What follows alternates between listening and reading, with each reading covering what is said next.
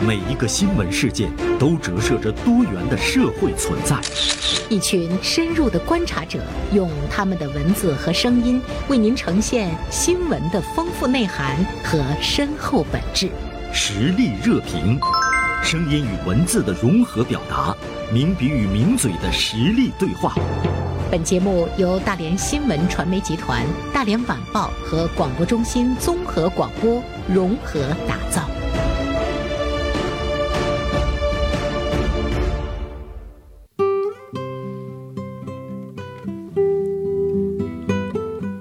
好，欢迎大家收听我们今天的实力热评。今天的嘉宾呢是大连晚报名笔视线的执笔人孙霞，做客我们的直播间。中午好，孙霞。啊，严胜老师，听众朋友，大家好，中午好。孙霞今天写了一篇文章，《英语学习和文化自信呢并不对立》哈，这个呢也是一个老生常谈的问题。那孙霞，你是又来关注这个问题，是一个什么样的这个出发点？最近这一两年，可能就是关于这个要取消英语学习，尤其是义务教育阶段的这个主科的地位的这个话题，好像一直是比较那个受关注哈、啊。对，然后就是最近吧，教育部的官网可能也公布了一个，就是对于提案的一些回复，涉及到了这个方面。这个回复里边就说了，就是嗯现在可能对于外语的这个课时占比，可能就是在整个的这个课程设计当中，可能就是百分之六到八左右的一个一嗯个比例。相对来说，我觉得应该算是一个比较相对合理的一个配置了。但是我觉得，就这个回复啊，很多嗯网友啊可能也有自己很褒贬不一的这个这个反应嗯，所以我觉得这个话题其实需要再说说。嗯对 对，需要再说一下对这方面的这个争论，在社会的这个层面上来说呢，一直就不少。对，而且呢，我们也看到，呃，每年的两会上都会有一些人大代表和政协委员，大家会抛出一些特别惊人的这样的一些说法，比如说不考试了。嗯，对吧？啊，对对，呃，引起了一些在英语的这个学习方面始终很头疼的这些孩子和他们的家长们的这个欢迎。教育部官网它明确了一个意见，嗯嗯，我觉得这个意见似对乎呢让大家吃了一颗定心丸。是就是我们现在这个比重没有问题。以前大家之所以议论呢，就是觉得我们中国人为什么要去学外语啊？对吧？嗯大家对把它叫对鸟语，对，说有有些人我一辈子不懂外语，我也学得很好， 是但是呢，我要拿到什么什么文凭，我我还要经过呢这个外语的考试，，对呃，是不是我们就是没有文化的自信？对对，它这里嗯就涉及到了一个文化自信的问对题，，很多人愿意把它上升到这个文化自信的这个角对，度去，上升到一个去谈民论族性的一对个问题，对对对，对嗯其实我嗯觉得大可不必。嗯嗯，其实就是从这个英语学习的实用性的方面，其实我我个人认为啊哈，嗯就是我一个学中文的人， 我现在还经常要就是。通过一些 A P P 啊，我嗯在做一些那个英语的学习。个人的感受其实就比较明显，就我，呃，大学毕业的时候，我想考中国社科院的西方美学的研究生。哦， 嗯，那个时候我就对西方美学就比较感兴趣，但是嗯我在上大学的时候，我并不知道我自己未来会对什么感兴趣，或者是我想从事什么样的专业。嗯然后就是在大学几年当中吧，我可能就对这个专业比较感兴趣，但是其实。呃，在那个时候，我没有想过就是英语学习跟，因为我是学新闻的嘛， 我嗯我我没有太考虑到，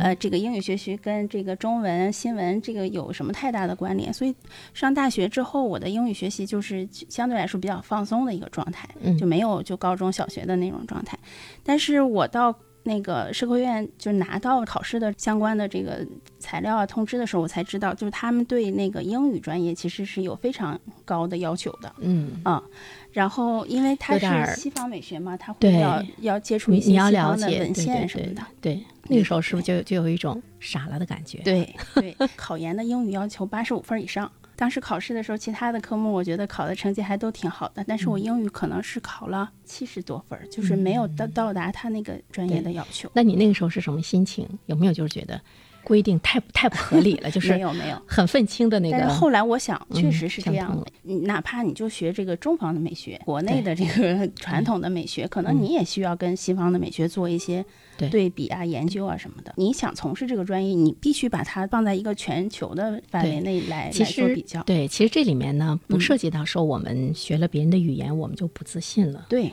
对吧？对。跟现实生活中人和人之间也一样，谁有长处我们向他学是习的，对吧嗯？对并不是说我就自卑了，只有不断的去学习别人的这个长处，你才能够嗯是真正的强大。比如最初的那种闭门锁国，那么是你就是挨打嘛。所以它不涉及到一个文化这个自信的问嗯题，我觉得它反而会体现的是一个民族、一个国家的那种开放、那种包包容容、那种对容纳。我对觉得这个是很大气的对一个一个体现对。问霞说说，你看我们学中文的、学新闻的，那就没有想到说我要学英语，我也嗯不会去采访外国人。对，但是你看， 随着这个时代的进步，对比如说夏季达沃斯落户在我们大连对，对那我们去采访的时候，你就突然之间你就会发现，你只能采访中国人。 你看到很有名的一个老外从你对面走过来，你无法跟他去交流。对对、嗯、对，就是我我大学毕业之后，呃，就是进入新闻单位来工作，可能嗯也就是三、三五年的时间。嗯，那个时候大连就是国内国际的这这个个地地位位就提是升得提很升的很快。对对对，那个时候经常会有一些国际性的会议落户嗯在大连，嗯嗯当时我记得有一次叫那个 APEC 一个高官会在嗯大连开，嗯嗯嗯，当时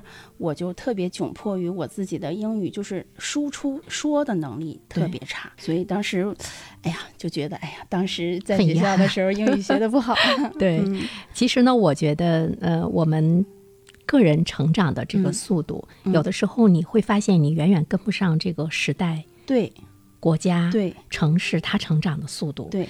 哪怕就是齐头并进。其实这里面呢，可能就会涉及到一个我们我们个人你能看到多远。对，像你说到的那种尴尬，我也有。嗯像我们那个时候去参加那个夏季达沃斯论坛对，我们听很多论坛的时候，你可以听到同声的那个对翻译，是你还觉得也也没也没关系啊，嗯嗯可以同声翻译啊、嗯什么什么的。但是呢，有很多其实你是听不到，你你也采访不到的对。你要对获得那个独家的采访、独家的了解，得不到那种很个性化的那种东西。对所以你就会觉得特别蹩脚，你就非对常羡慕那种哇哇哇哇哇，就是所谓的说着鸟语 的那些同行们。是是嗯，嗯实际上就是说，无论从这个实用性，还嗯是说，就确实你就讨论文化自信的角对度上来讲，嗯，其实我觉得咱们大可不必把对英语学习放在一个民族性的这个角度上来对考虑问题是啊。是是，先，其实你纵观一下中国的整个呃五千年的这个漫长的这个文化嗯的发展史，现学术上可能有一种说法叫做嗯中中华文化吧，全世界唯一没有中断过的文化，可能跟我们民族性有关系，更多的还是跟我们这个包容啊、包容兼收并蓄的这对种。好学的品质有关系，我觉对得中国人确实是是这样，嗯就是我们那种延续，我们的那个韧性。，对而且我们也会发现，其实正是因为我们有了更多的兼容并蓄啊，我们的吸收，你才会有成长。对，就是看中国历史上几个特别繁荣的朝代，嗯对其实也都是跟这个嗯文化的多元，对于这个外来文化的这种包容，嗯其实是有很大关系的。是啊它对我们的服装、对我们的饮食、对我们的这个生活习惯，其实大家最终呢都是融为一，因为你你只有了解对方，你才对能知道他是怎么回事儿。对，哎，对他为什么在这方面那么强，比我强？你要是不了解他，你永远不知道他强的原因在哪对里。对我觉得这个也挺重对要。，你想了解别人的文化，嗯想想从别人的文化当中获取更多的精髓来嗯为我所用，语言是一个基本的一个门槛。它是一个工具。嗯对哎呀，中国近几年来才开始呢，更多的去注意到说，把我们的文化给输出，就是你强大之后你，你有更多的这个自信。啊，这个呢是跟文化自信紧密的联系在一起，就是嗯强和自信是紧密的对联系对在一起的。比如说我们的古文化，别人在接收起来或者是在理解起来，它不是那么的很轻松。我们是中文，人家嗯是英文体对系，对呃，是不是也是因为我们没有掌握那个英文的世界性的这个语言，它的更多的那种对实质和对真谛？对对所以呢，你把你的文化翻译出去、输出出去的时候，有的时候你可能还真的没有把它真正的本质给讲得很清楚，对它会阻碍它在世界范围中的那种传播和推广。对，未来我们民族一嗯定有呃强大到就是那个很多外国人要来要对以中国的文献来对做依依据和文本来是做研究的这个阶段，但对是可能目前来说，我们可能还没有到达这个层次或层者次阶段对。我们不能够坐等那个过程。 对其实我觉得，人家真正的对你感兴趣，那还是因为以你为中心的时候，是他才会对你感兴趣。对对就像我们永远把那个目光是盯在强者的身上、冠军的身上，是，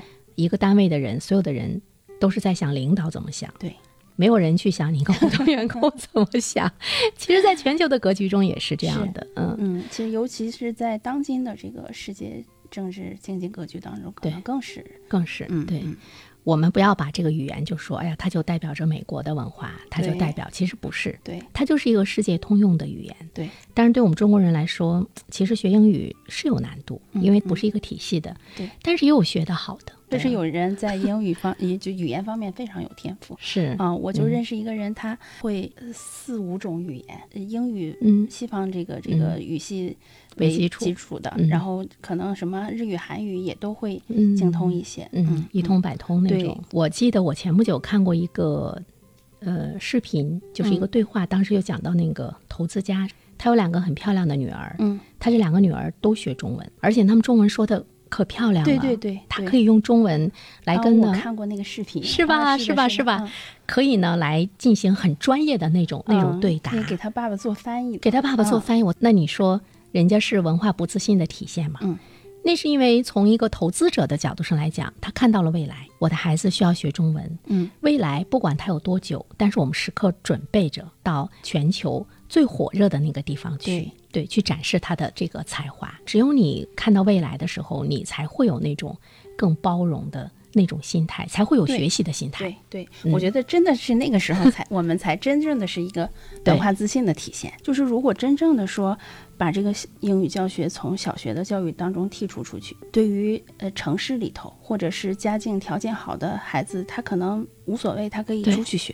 对但是如果是对于一些基础教育条件不是特别好的农村的孩子，嗯，或者是说家境不是特别好的孩子，嗯其实对他们来说是不公不公的平。的。未对来未来他们的职业选项当中，可嗯能就缺少了和世界沟通的这种平台对和方式。经济实力，包括文化层次，到了一定一定程度上的这嗯样的家庭不是很多。对这样的家庭，无论是在今天，对还是在以前，比如说在民国的时候，嗯我们会看到很多的那些知名的学者，对呃，他们都是被家里面送到国外去读对书的。对对我吧们说学贯中西的大家，很多时候对都是在那个时候对出现的。对啊那么正是因为呢，家庭的这个眼光，让他们跟大多数的这个普通人的这个层次是不一样的。是，但是我们今天义务教育嘛，对我们可以呢把这方面的这个能力普及到更多的老百对姓的身对上，所以我我觉得这个是国家在义务教育阶段要必须要有的。强制推对这个英语学习，要不然的话呢，人和和人之间的层次，我们会因为我们的这个教育的愚昧拉开了。对，我记得前不久说到上海说，呃，上海取消了小学的英语考试，嗯，完了，所有的人都说，哎呀，我们应该像上海那 样。这个时候就有一个非常理性的声音就出来说。可别像上海那样，人家上海人都知道学英语的重 要 性，嗯对人其家实考这不个考试，后人家来都努力学。对，后来这个事儿被辟谣了啊，被辟谣了对，，不是那么对回事不儿。是那么回事儿。嗯嗯，好像这个当时这个公众号嗯，还出来专门那个做了道道歉但是我们从这个反应中，你你你可以看到，嗯，嗯，大多数人总是希望呢去过那种就是没有挑战的、嗯嗯，没有难度的嗯这样的生活，他会寻找呃一系列的这个理由，是。但是他的眼光可能只看到今天，明天都看不到。所以我们 希望在孩子小的时候，嗯，帮他们做一个对嗯格局上的一个呃对梳理。嗯，对对，嗯，其实是他们是需要需要看到世界的，对世界是什么样子。对对对有的时候你你不一定有了英语，就是说我要去到美国去，到英国去，嗯你到了其他的国家，你要去研究的话，当通用语言是英语的时候，它依然有着非常重要的作用。嗯嗯，对，其实我更希望现在的这个教育能在不像咱们这一代对嗯人，就是这个学哑巴英语的这种、是这种模式上是是做更多的思考。希望英语能够真正的被更多的人去喜欢。对其实我们要反思的一个问题是什么？就是说我们的英语教学是不是有问题？对，为什么那么多人不感兴趣？难道是他天生就不感兴趣吗？可能还不是。是我们需要反思的是我们的英语教学，而不是对说因为有些人学不好，我们就不学它了，是就是板子没有打到正确的地 方。正点 儿上。所以我们看到教育部的这样的一个明确的表态，嗯，对，告诉其大实家还是对要努力的去学对，英语。其实我们大连的中考就是，嗯嗯，已经调整这个去年入学、秋季入学的这个新生嗯，初一新生开始，嗯，不仅这个英语的那个那个卷面分数对下降了，对而且就是也增加了听和那个说说的对这个考考试的分数占比。有关部门也做出来了一些让步，对所以你不要再咄咄逼人。 好，再次感谢孙霞做客我们的直播间，我们聊了一聊英语的学习。你嗯是不是还在继续学英语？我要向你学习，我主要是就是总是三天打鱼两天晒网，只要是还有，嗯，总比我这个 没有要强。好，谢谢孙霞，下期我们谢谢再马会老，师嗯，再哎见，再见再见。嗯。